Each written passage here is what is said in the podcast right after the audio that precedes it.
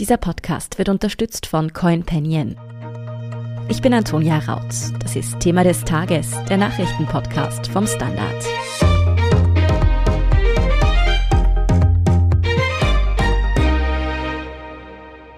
Du hast einen Wintersportort, sagen wir Schladming. Dem entziehen wir jetzt einmal alle Häuser, in denen Privatpersonen wohnen. Ja? Gastronomie, auch alles weg. Dann bleiben nur mehr die Hotels über. Und jetzt bauen wir einen großen Zaun. Und vielleicht dahinter sogar nochmal einen zweiten Zaun und dann noch einmal einen Zaun. Und so schaut das hier irgendwie aus. Da kommt keiner rein und keiner raus. In so einer Umgebung, es ist die Rede von einem Closed Loop, finden in der Nähe von Chinas Hauptstadt Peking ab morgen die Olympischen Winterspiele statt. Standardredakteur Lukas Zara hat die Einreise geschafft, trotz knallharter Corona-Regeln, an denen viele andere JournalistInnen und auch Athletinnen und Athleten gescheitert sind. Das sorgt für viel Frust, die Spiele werden aber noch aus anderen Gründen harsch kritisiert.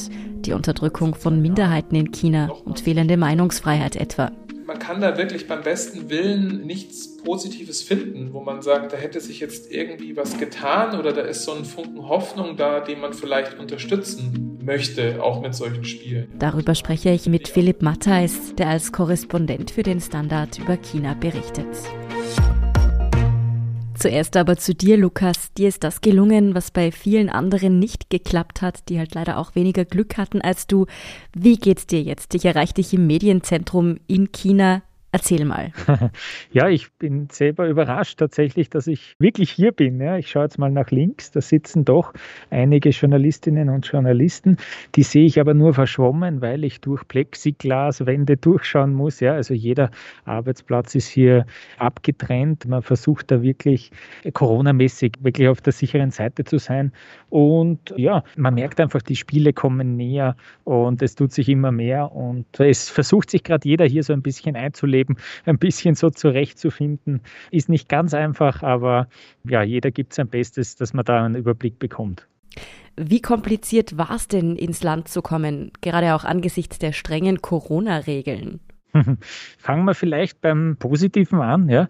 Es gibt Erleichterungen für Journalisten. Sonst gibt es eine Pflicht zur Quarantäne, die fällt weg. Also man müsste normalerweise 21 Tage in Quarantäne gehen, wenn man nach China will. Die fällt weg, weil alle Journalistinnen und Journalisten hier in einem abgeschlossenen System sind. Ein Closed Loop System nennen sie das, wo man wirklich nicht rauskommt. Das ist ganz fix. Ja, hätte ich alle Regeln durchgelesen, alle Formulare ausgefüllt, die dieses Organisationskomitee einmal ausgeschickt hat, hätte ich seit November, glaube ich, einen Fulltime-Job damit. Ja? Es ist irrsinnig verklausuliert und es ist irrsinnig kompliziert teilweise. Man braucht auch nicht alles zu verstehen, finde ich. Man bekommt auch Hilfe vom österreichischen Olympischen Komitee. Die haben mir zum Beispiel bei der Akkreditierung geholfen. Das gilt dann auch gleichzeitig als Visum für den Aufenthalt hier in China. Und ja, dann braucht man vor der Abreise zwei negative PCR-Tests. Das ist schon mal eine Hürde für ein paar, ja, leider während Omikron wütet. Man muss auch technisch auf Zack sein, finde ich, weil man braucht beim Boarding, also wirklich, wenn man das Flugzeug betreten will, zwei QR-Codes auf dem Handy, die aber teilweise auch live zu sehen sind. Das ist vielleicht ein bisschen schwer zu erklären, aber die sind dynamisch. Ja, da bewegt sich was noch rund um diese QR-Codes. Da reicht teilweise nicht unbedingt ein Screenshot. Also für diese zwei QR QR-Codes muss man irrsinnig viele Dateien hochladen, eine Passkopie, okay, das lasse ich mal einreden, irgendwie einen Impfnachweis, aber auch zum Beispiel einen Meldezettel habe ich gebraucht. Ja. Der ist bei mir fünf Jahre alt, den wollten sie wirklich wissen und wirklich sehen. Man muss das alles irgendwie über sich ergehen lassen, man muss das alles mitmachen, wenn man hierher kommen will und eben ein Ticket bekommen will, auch für einen Charterflug. Ja. Also die Einreise ist nur über einen Charterflug möglich. Ich war in so einem Sammelcharter, habe das Ticket über den Weltskiverband bekommen. Da war waren dann Olympiateammitglieder aus Österreich dabei, aber auch aus Frankreich, weil dieser Flug über Paris gegangen ist. Also mehr als die Hälfte der Leute in diesem Flieger waren aus Frankreich. Schon eine etwas außergewöhnliche Anreise. Wie war denn dann die Stimmung an Bord so? Die Stimmung da, glaube ich, unter den Teams, das ist dann schon so ein bisschen olympisch, glaube ich zumindest. Das sind meine ersten Olympischen Spiele, mhm. aber das ist, fühlt sich ein bisschen an wie so eine Schullandwoche für Erwachsene, ja, finde ich. Da wird Schmäh geführt, da wird auch sich untereinander auf die Schaufel genommen und es gibt eben keine Lehrer, sondern ein Trainerteam, das mitfliegt und irgendwie aufpasst. Es wird auch Alkohol getrunken, zumindest am Flugzeug, vielleicht nur zum leichter Einschlafen, ja. Alles im Rahmen natürlich. So ist das circa abgelaufen, die Anreise. Ja, sehr vielen Athletinnen und Athleten ist wohl einfach auch ein riesiger Stein vom Herzen gefallen, als sie dann wirklich in diesem Flieger saßen. Es sind ja doch sehr viele wegen der Corona-Maßnahmen eben ausgefallen. Wie viele waren es denn, die da tatsächlich nicht zu den Olympischen Spielen nun reisen durften? Beziehungsweise sind da auch große Medaillenhoffnungen deshalb ausgefallen? Ja, Antonia, du sagst es ganz richtig. Vor allem aus österreichischer Sicht ist eine ganz große ja, Medaillenkandidatin, Favoritin eigentlich. Marita Kramer ist nicht dabei. Das ist eine österreichische Skispringerin, die derzeit führt im Gesamtweltcup, die diese Saison ja, zum Teil wirklich dominiert hat. Und die ist eben jetzt mit einem positiven Corona-Test ausgefallen. Sie ist Weltmeisterin, die war absolute Goldkandidatin eigentlich. Jetzt auch noch zum Zeitpunkt der Aufnahme zumindest eine Teamkollegin von ihr, Jacqueline Seifritzberger, die ist auch ausgefallen aufgefallen. Eine weitere Skispringerin. Es war auch ein Anschieber im Bob, der Markus Sammer, schon in Isolation. Der ist aber da wieder heraus, weil er jetzt negative Tests vor Ort hat. Aber was man sagen kann, ist, es trifft wirklich aus jedem Land mittlerweile jemanden. Ja? Also in Slowenien zum Beispiel der Fahnenträger, das ist ein Snowboarder, der schon drei Medaillen bei Olympia gewonnen hat, der ist Corona-positiv und fällt aus. Es gibt in Norwegen im Langlaufteam, das ist in Norwegen ist Langlaufen, glaube ich, genauso heilig wie hier das Skifahren, sage ich jetzt einmal überspitzt formuliert. Auch dort gab es irrsinnig viele Fälle. CNN habe ich gesehen, jetzt im Fernsehen noch berichtet über eine Bob-Pilotin aus den USA, die positiv ist. Da wies kein Land natürlich ausgenommen.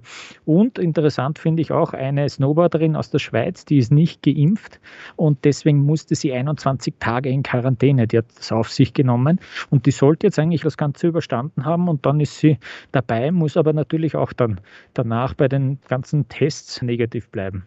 Wie geht es denn jetzt eigentlich während der Spiele weiter? Also für dich, für die Athletinnen und Sportler und deren Entourage natürlich auch. Ja, jeder in dieser Olympiablase, das umfasst sogar bis zu 60.000 Leute, jeder wird hier täglich PCR getestet. Die Masken, die sind überall Pflicht und immer, also auch jetzt, während ich mit dir hier spreche, mhm. muss ich sie tragen. Ich darf sie auch im Freien nicht abnehmen. Das ist aber bei minus 15 Grad, die es da hat zum Teil, das, ist, das macht eh keiner freiwillig, sage ich jetzt einmal. Man muss auch einfach sagen, es will hier wirklich niemand in Quarantäne, weil man dann nicht genau weiß, was mit einem passiert. Deswegen hält hält sich auch jeder ganz strikt daran. Ja. Und die Plexiglaswände, ja, die habe ich eh schon erwähnt auch. Und es wird hier irrsinnig viel Desinfektionsmittel versprüht. Ja. Sogar die Busse, mit denen wir vom Flughafen zum Hotel gebracht wurden, wurden einmal da übersprüht, wie wir den Flughafen verlassen haben. So ist der Bus kurz stehen geblieben und mit so einem, ja, hat so ausgeschaut wie ein Kerchergerät fast, ist da abgesprüht worden mit Desinfektionsmittel. Gibt es denn auch Kontaktbeschränkungen innerhalb dieses Closed Loops, von dem du gesprochen hast? Normalerweise sind bei Olympischen Spielen ja doch auch die Kontakte zwischen Journalistinnen und den Sportlern beziehungsweise zwischen den Teams was ziemlich Wichtiges, oder? Ich finde auch, ja, es ist sehr schwierig. Also es ist hier so, dass die Athletinnen und Athleten in einem olympischen Dorf wohnen. Da kommt man nicht hin, wenn man nicht zu dem engsten Betreuerstab zählt. Untereinander ist es, glaube ich, sehr schwierig. Ich glaube auch, wir werden jetzt am Freitag die Eröffnungsfeier sehen. Da werden sicher auch viele Sportlerinnen und Sportler darauf verzichten, dort teilzunehmen, weil einerseits der Aufwand, dorthin zu kommen, gar nicht so klein ist teilweise, weil die Austragungsorte und die Unterkünfte doch sehr weit weg liegen. Aber man will auch einfach noch keinen Kontakt haben, bevor es dann so wirklich losgeht und bevor die Wettkämpfe dann steigen. Und es ist eben dann nicht möglich, so wie bei früheren Olympischen Spielen, dass man sich dann noch, wenn man vielleicht dann schon fertig ist mit seinem eigenen Programm, sich noch andere Wettkämpfe anschaut und dort vielleicht noch irgendwen anfeuert oder es einfach auch mal gerne sehen würde, erleben würde, so eine Olympia-Entscheidung. Das ist sicher nicht möglich. Ja? Also da müssen sicher alle jetzt zurückstecken hier.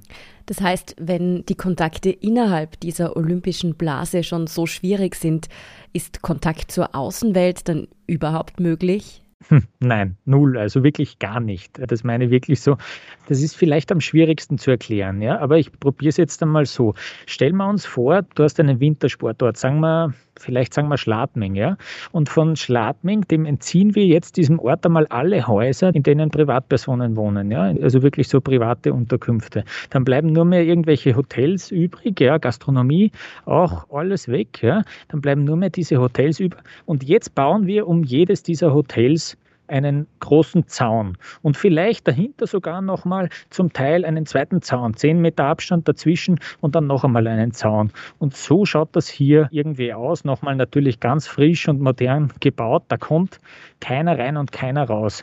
Mit einer Ausnahme, die fast schon hunderten Shuttlebusse, die dich leider sehr kompliziert und sehr langsam von A nach B bringen sollen. Die dürfen rein, aber du kannst nicht einmal zu Fuß 200 Meter weit gehen. Das ist teilweise sehr frustrierend, wenn du weißt, dass das Pressezentrum vielleicht nur fünf Gehminuten weg wäre. Du musst aber den Shuttle nehmen, der teilweise nur, ja, alle halbe Stunden Fahrt und vielleicht noch einen Riesenumweg auch macht. Das ist alles sehr kompliziert. Aber mit der Außenwelt kommst du hier wirklich überhaupt nicht in Kontakt. Philipp, du berichtest für den Standard aus und über China. Im Moment bist du ja in Deutschland. Aber wie schätzt du denn das ein? Geht es dem Regime in Peking hier wirklich nur darum, Corona-Infektionen zu verhindern? Oder hat man vielleicht auch andere Hintergedanken, wenn man eben den Kontakt mit der lokalen Bevölkerung so unterbindet? Ich glaube, es geht tatsächlich nur um Corona. Man muss dazu wissen, dass sich das Regime, die kommunistische Führung, das sich noch viel stärker zur Aufgabe gemacht hat, vor allem der eigenen Bevölkerung klarzumachen, wir schützen euch vor Corona. Und das hat ja vor Omikron zumindest den Anschein gehabt zu funktionieren. Also da hat man halt gesagt, so, wir können das Land so abschirmen, dass da kein Virus reinkommt. Mittlerweile wird das immer schwieriger, weil das Virus sich immer in die Richtung entwickelt, dass es immer leichter übertragbar wird. Und das ist quasi schon jetzt nochmal so das letzte Aufgebot, nochmal allen klar zu machen, wir schirmen euch davon ab. Also das ist schon sicherlich der Hauptgrund. Und eben weil die Übertragbarkeit nochmal gestiegen ist, musste man eben diese Kontrollen verstärken und die Sportler oder die Ausländer nochmal stärker isolieren von der chinesischen Bevölkerung. Man muss fairerweise auch sagen, wahrscheinlich hätte das vor Omikron auch tatsächlich gut funktioniert, das Konzept. Ja, es ist nur jetzt fraglich, ob das wirklich auch noch hinhaut. Nun ist die Corona-Dimension ja wirklich nicht das einzige, das hinsichtlich der Olympischen Spiele in China kritisiert wird. Zahlreiche NGOs haben einen Boykott der Spiele gefordert. Welche Gründe haben Sie dafür genannt? Also man muss schon wissen, wenn man sich jetzt überlegt, die letzten Olympischen Spiele in China haben 2008 stattgefunden, ja. Und die Menschenrechtsbilanz des Landes hat sich eigentlich nur verschlechtert seitdem. Ja. Also es gab mal so zwischen 2008 und 2012 vielleicht so eine kurze Periode, wo man Hoffnung schöpfen konnte, dass sich das ein bisschen liberalisiert, aber eigentlich muss man sagen, es ist auf breiter Front eigentlich enttäuscht worden. Ja. Also wir haben einmal die Situation in Xinjiang, wo Millionen von Menschen in sogenannte Umerziehungslager gezwungen werden. Man hat andererseits in Hongkong die Demokratiebewegung komplett zerschlagen und dabei einfach auch internationale Verträge gebrochen. Man geht aber auch extrem hart gegen Kritiker im eigenen Land vor. Also 2008 gab es zumindest noch ein paar kritische Stimmen, die auch offen gesprochen haben und das ist heute eigentlich überhaupt nicht mehr der Fall. Man kann da wirklich beim besten Willen nichts Positives finden, wo man sagt, da hätte sich jetzt irgendwie was getan oder da ist so ein Funken Hoffnung da, den man vielleicht unterstützen möchte, auch mit solchen Spielen. Ja, manchmal haben solche Spiele ja auch eine transformative Wirkung, dass man sagt, weil die Spiele dort stattfinden und weil man dieses Land integriert und weil Gäste von außen kommen, trägt man vielleicht auch zur Liberalisierung eines Regimes oder eines Systems bei. Das kann man aber bei den Winterspielen jetzt 2022 absolut nicht sagen. Ja. Du hast bereits die Spiele 2008 angesprochen. Die wurden ja auch in der Öffentlichkeit als ein Symbol der Hoffnung darauf, dass China sich eben öffnen will, empfunden, verstanden. Jetzt ist klar, dass das Regime in Peking einen ganz anderen Weg eingeschlagen hat.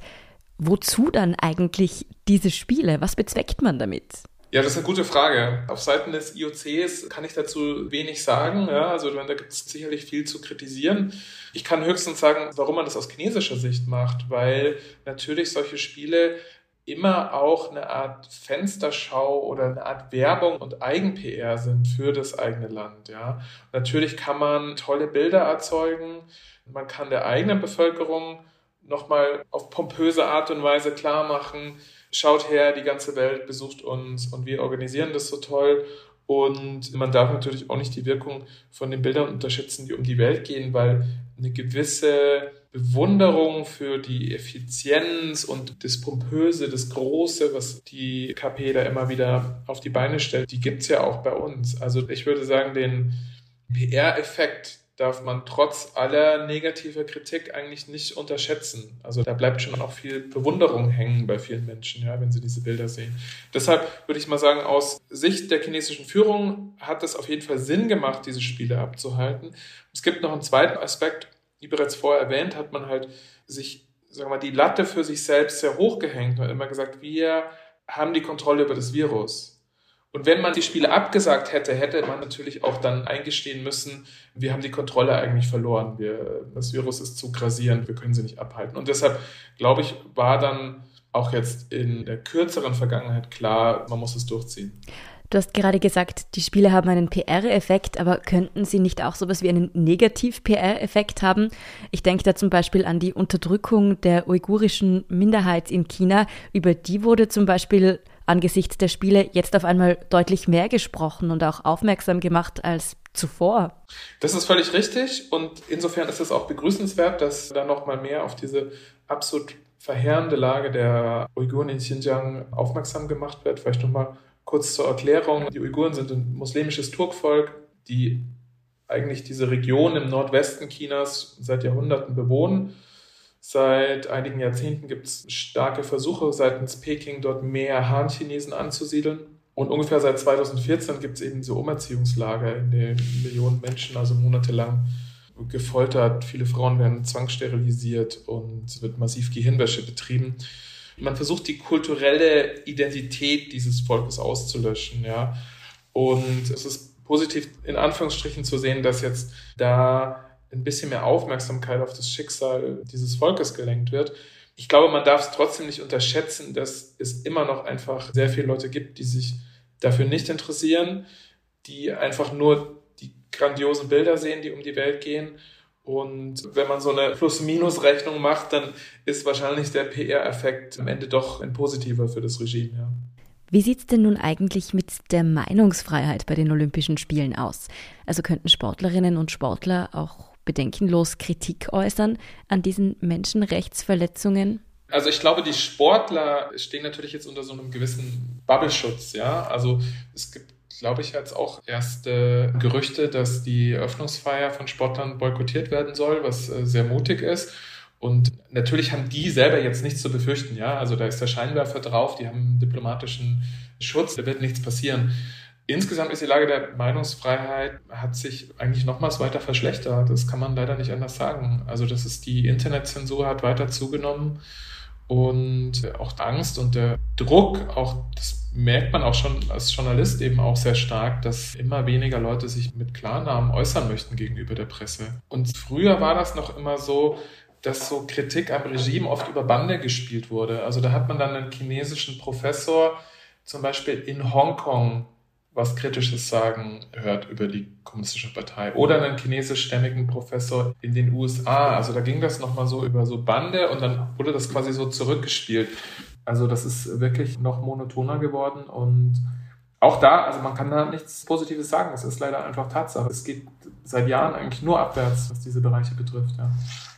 Das kritische Äußern wird aber eben auch nur für internationale SportlerInnen möglich sein, oder? Ich meine, in China gab es ja gerade den Fall einer sehr prominenten Tennisspielerin, die wegen Regimekritik ja einfach verschwunden ist, muss man sagen. Ja, absolut. Also das ist diese Tennisspielerin Peng Shuai, die einen hohen Parteifunktionär der sexuellen Belästigung beschuldigt hat und dann, das war Anfang November und seitdem hat die niemand gesehen, außer der IOC-Präsident Thomas Bach hat sie zu sehen bekommen und hat dann also auch auf naive Weise der Presse gesagt, sie mache einen guten Eindruck auf ihn, ja.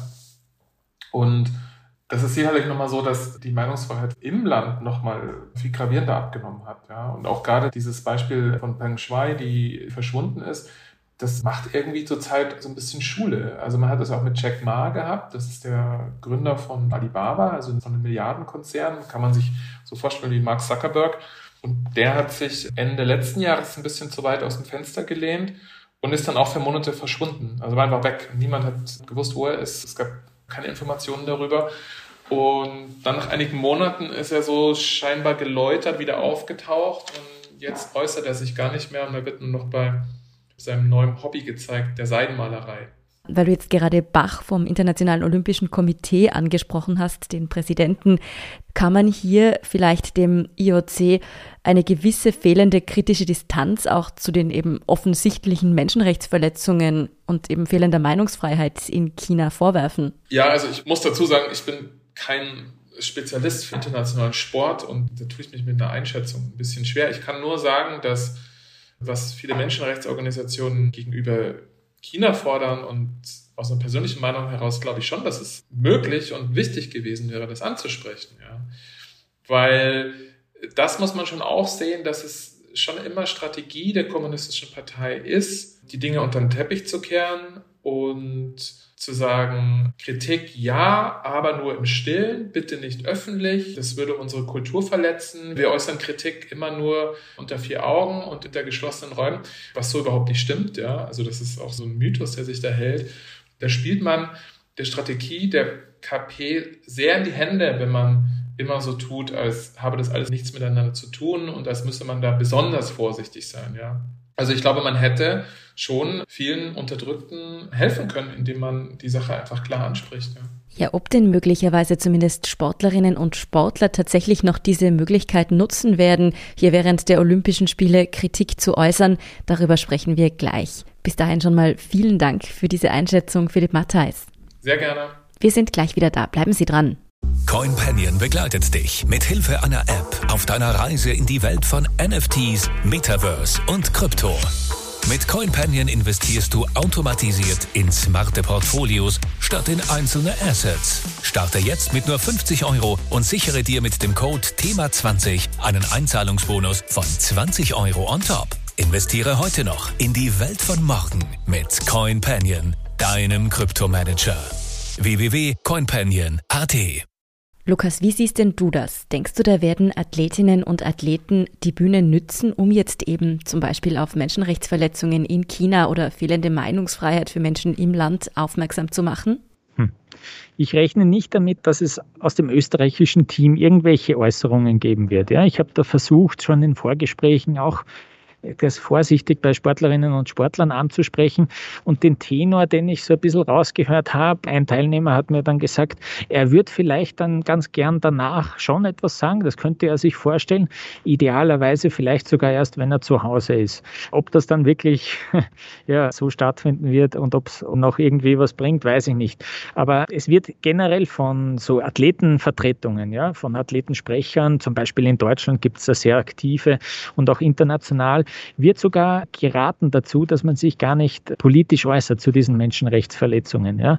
Dass man das vielleicht hier im Zuge der Olympischen Spiele wirklich auslässt. Vom ÖOC, da gibt es auch eine Athletenkommission ja, in Österreich. Da heißt es, dass es da keinen offiziellen Ratschlag gibt. Aber Information wurde an die Athletinnen und Athleten weitergeleitet, was eben auch die politische Lage betrifft hier in China. Und noch ganz kurz vielleicht, wenn ich an die Euro, an die Fußball-Europameisterschaft im vergangenen Jahr zurückdenke, denke, da gab es schon auch während dem Turnier immer wieder politische Themen. Ich mhm. erinnere mich da an einen Kniefall, an ein buntes Stadion, das nicht bunt hat sein dürfen, an einen Fallschirmspringer, der da ins Stadion geflogen ist, um auf Umweltthemen aufmerksam zu machen. Das wird hier in Peking nicht passieren, nicht eins zu eins umsetzbar. Aber auch in Tokio bei den Olympischen Spielen gab es auch hin und wieder politische Statements, politische Zeichen, die eigentlich so grob gesagt gar nicht erlaubt sind. Ich glaube schon, dass das auch nach wie vor, auch während der Wettkämpfe dann hin und wieder aufflackern wird. Ja. Es wird also definitiv auch interessant, hier die politischen Äußerungen am Rande dieser Spiele im Auge zu behalten. Nun widmen wir uns aber doch noch den Bewerben an sich. Gib uns doch ein bisschen einen zeitlichen Überblick. Wann geht es denn jetzt eigentlich wirklich los mit den Spielen? Wie früh müssen Sportfans in Österreich aufstehen, um die Spiele wirklich live mitverfolgen zu können? Ja, morgen Freitag, am 4. Februar, ist die Eröffnungsfeier. Und dann am Samstag, einen Tag drauf, geht schon los, am 5. Februar. Da starten die Wettkämpfe und das Ganze dauert zwei Wochen plus, sage ich jetzt einmal. Also 16 Tage, damit auch noch das dritte Wochenende dann da dabei ist. Es sind 109 Medaillenentscheidungen in 15 Sportarten. Und früh aufstehen, Antonia, musst du genau dann, wenn du sozusagen Wettbewerbe auf der Skipiste erleben willst. Das sind die Ski-Alpin-Rennen, mhm. die finden schon bei Tageslicht statt. Ja, das geht nicht wirklich anders. Auch diese Freestyle-Wettbewerbe und Snowboard-Cross zum Beispiel, das ist auch bei Tageslicht. Das wird also österreichische Zeit noch in der Nacht passieren oder am frühen Morgen. Aber Biathlon, Skispringen, das geht auch relativ leicht, auch abends auszutragen. Und das wird auch so sein. Übrigens bei wirklich eiskalten Temperaturen bei bis zu minus 20 Grad und auch noch an ordentlichen Wind dazu. Also da wird es wirklich zapfig schon. Oh, klingt nicht so angenehm. Aber wie sieht es denn mit den Bewerben aus, die sich quasi rentieren aus österreichischer Sicht, wenn man gern sehen möchte, dass wir Medaillen holen? Welche sollte man sich da schon mal rot anstreichen? Mhm. Ja, Österreich reist mit vier Olympioniken an. Anna Gasser zum Beispiel und Matthias Mayer, die sind jeweils früh dran. Da müsste man früher aufstehen. Wenn sie gewinnen, dann wäre das jetzt nicht die größte Überraschung der Welt, aber es wäre natürlich eine besondere Geschichte. Matthias Mayer könnte sich überhaupt zum erfolgreichsten österreichischen Wintersportler bei Olympischen Spielen krönen. Dazu bräuchte er zwei Medaillen. Also Generell kann man noch sagen, bei Ski Alpin, da ist schon durchaus viel los. Zuletzt hat Conny Hütter einen Super-G gewonnen. Ja, bei den Männern Johannes Strolz einen Slalom, Vincent Griechmeier ist ein Saisonsieger. Da gibt es schon einige Siegesanwärter, sage ich jetzt einmal. Dann gibt es ja im Biathlon eine Medaille von Lisa Hauser zum Beispiel. Das wäre schon cool und wäre ja auch auf jeden Fall zuzutrauen. Es gibt mit dem Freeskier Matej Schwanzer, der ist erst 17 Jahre alt und schon Weltcupsieger. Der hat schon einige Weltcup-Bewerbe jetzt gewonnen gewonnen und der hat tatsächlich auch gute Chancen im Big Air, ja, da auch etwas zu reißen. Und dann noch die Rodler ja, und Rodlerinnen. Aus meiner Sicht haben die in jedem Rennen eine Chance. Das hört der Rodelverband gar nicht so gerne, weil die immer ein bisschen tief stapeln. Aber eigentlich haben die in jeder Disziplin, da, da sind vier Rennen, da haben sie in jedem Rennen eigentlich auch eine Chance auf eine Medaille, wenn nicht sogar auf Gold. Also das sollte man auch auf jeden Fall sich anschauen. Wo kann man die Olympischen Spiele denn in Österreich eigentlich mitverfolgen? Mhm, ja, wenn man nicht unbedingt den Sportstandard liest. ja. Natürlich, der ORF überträgt das ausführlich und umfassend mit einem ganz großen Programm. Eurosport ist auch dabei, wenn mich nicht alles täuscht. Und der öffentlich-rechtliche in Deutschland ist natürlich auch dabei. Aber der ORF, da ist man bestens umsorgt. Die zeigen alle Wettbewerbe live. Ja, und hier doch auch nochmal eine Empfehlung für den Standard-Live-Ticker, in dem man dann ja auch dich lesen kann, Lukas. Zum Abschluss noch eine Frage, mit der wir unseren Kollegen Philipp Bauer das ein oder andere Mal schon fast auf dem kalten Fuß erwischt haben. Was kannst du uns denn über die Maskottchen bei diesen Olympischen Spielen erzählen? Aha, das sind eigentlich zwei Maskottchen. Ja. Es ist ein Panda im Astronautenanzug und ein Lampignon. Das ist äh, sehr naheliegend anscheinend. Also einen Panda, den lasse ich mal einreden, den sieht man immer wieder, wenn er mit China in Verbindung gebracht wird, zusammen mit dem Drachen wahrscheinlich sowas wie das charakteristische Tier für dieses Land. Es gibt ja nicht umsonst auch die Panda-Diplomatie, ja, die äh, auch außenpolitisch eine Rolle spielt. Und dieser Panda hat einen Astronautenanzug an, angeblich um eine Technikaffinität Chinas hervorzuheben. Ja, okay. Ich habe das jetzt nicht so erkannt auf den ersten Blick und ich muss sogar sagen, dieser Panda macht mir ein bisschen Angst. Ja, ich hoffe, es geht nicht vielen chinesischen Kindern so, aber der ist echt oft zu sehen, dieser Panda. Ich schaue jetzt gerade so, ah, ist sogar im Pressezentrum, Gott sei Dank nicht. Aber ich finde den fast ein bisschen gruselig. Der hat so was äh, Trügerisches. Und der Lampion, ja, das ist eben auch irgendwie ein Symbol Chinas, das soll die Kunst Kunst darstellen. Es kommt alles irgendwie unfassbar kitschig herüber. Ich erspare dir lieber die vielen leeren Phrasen, die man dann so verwendet, um die zu beschreiben, aber mit einer Ausnahme, das offizielle Motto, das lautet Together for a Shared Future. Also zusammen für eine gemeinsame Zukunft. Das klingt alles sehr gut. Bisher habe ich aber leider keinen Untertitel gefunden zu diesem Slogan, ob damit eigentlich auch wirklich die Minderheiten gemeint sind und man da wirklich alle mitmeint. Antonia, ich verspreche, ich suche weiter, ob es diesen Untertitel irgendwo dann zu finden gibt und gebe dann Bescheid. Mm, und dann werden wir hier nochmal drüber sprechen. Vielen Dank, Lukas Zara, für diesen Einblick und schöne Grüße ins Medienzentrum der Olympischen Spiele. Ja, danke. Wir sind gleich zurück. CoinPanion begleitet dich mit Hilfe einer App auf deiner Reise in die Welt von NFTs, Metaverse und Krypto. Mit CoinPanion investierst du automatisiert in smarte Portfolios statt in einzelne Assets. Starte jetzt mit nur 50 Euro und sichere dir mit dem Code THEMA20 einen Einzahlungsbonus von 20 Euro on top. Investiere heute noch in die Welt von morgen mit CoinPanion, deinem Kryptomanager. www.coinpanion.at Und hier ist, was Sie heute sonst noch wissen müssen. Erstens, die Corona-Impfpflicht dürfte heute Donnerstag im österreichischen Bundesrat beschlossen werden. Der Nationalrat hat dem Gesetzesentwurf ja bereits zugestimmt. Nach dem Beschluss heute steht der Impfpflicht dann nichts mehr im Weg. Mit morgen tritt das Gesetz in Kraft. Dann haben alle Menschen über 18 mit Wohnsitz in Österreich die Pflicht, sich gegen das Coronavirus impfen zu lassen, wobei es einige Ausnahmen gibt. Die Pflicht gilt eigentlich bereits ab Februar. Ab 15. März kann die Exekutive dann strafen wenn sie nicht immunisierte Impfpflichtige etwa bei Verkehrskontrollen erwischt. Ob und wann in einer dritten Phase auch automatisiert Strafen an Nicht-Geimpfte ausgeschickt werden, steht noch nicht fest und hängt von der weiteren Entwicklung der Pandemie ab, sagt Gesundheitsminister Wolfgang Mückstein. Zweitens, wir bleiben noch bei Corona. Der Wiener Bürgermeister Michael Ludwig hat heute Donnerstag die neuen Corona-Maßnahmen für die Stadt Wien bekannt gegeben. Die meisten orientieren sich an den bundesweiten Regeln. So wird die Sperrstunde etwa auf 24 Uhr verlegt und die 2G-Pflicht im Handel fällt. Im Unterschied zum Bund soll in Wien aber weiterhin 2G in der Gastronomie gelten und dort nicht auf 3G umgestellt werden. Ludwig spricht sich außerdem für weiterhin gute Covid-Testinfrastruktur aus. Und drittens, die Europäische Zentralbank EZB hat den weiteren Kurs für die Geldpolitik im Euroraum abgesteckt. Der Leitzins bleibt unverändert, dabei stand die EZB unter großem Druck, denn die Inflation im Euroraum ist mit Jänner unerwartet auf 5,1 Prozent gestiegen. Das ist der höchste Wert seit Beginn der Statistik im Jahr 1997 und liegt weit über dem EZB-Ziel von 2 Prozent. Deshalb wurden zuletzt die Rufe aus der Wirtschaft nach einer Zinserhöhung immer lauter. Zuvor hatte bereits die einflussreichste Notenbank der Welt, die US-amerikanische Fed, eine moderate Zinsanhebung angekündigt. EZB-Chefin Christine Lagarde hat sich nun vorerst wieder gegen diesen Kurs entschieden. Sie hat sich in der Vergangenheit bereits gegen eine Zinserhöhung im Jahr 2022 ausgesprochen. Mehr zu diesen bedeutenden Entscheidungen der EZB und alles weitere zum aktuellen Weltgeschehen finden Sie wie immer auf der Standard.at.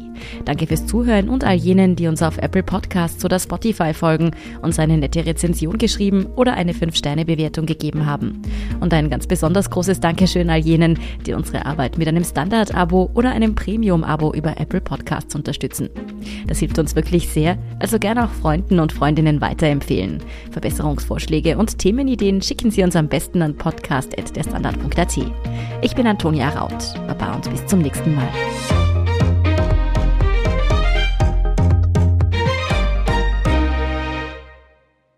CoinPanion begleitet dich mit Hilfe einer App auf deiner Reise in die Welt von NFTs, Metaverse und Krypto. Mit CoinPanion investierst du automatisiert in smarte Portfolios statt in einzelne Assets. Starte jetzt mit nur 50 Euro und sichere dir mit dem Code THEMA20 einen Einzahlungsbonus von 20 Euro on top. Investiere heute noch in die Welt von morgen mit CoinPanion, deinem Kryptomanager. www.coinpanion.at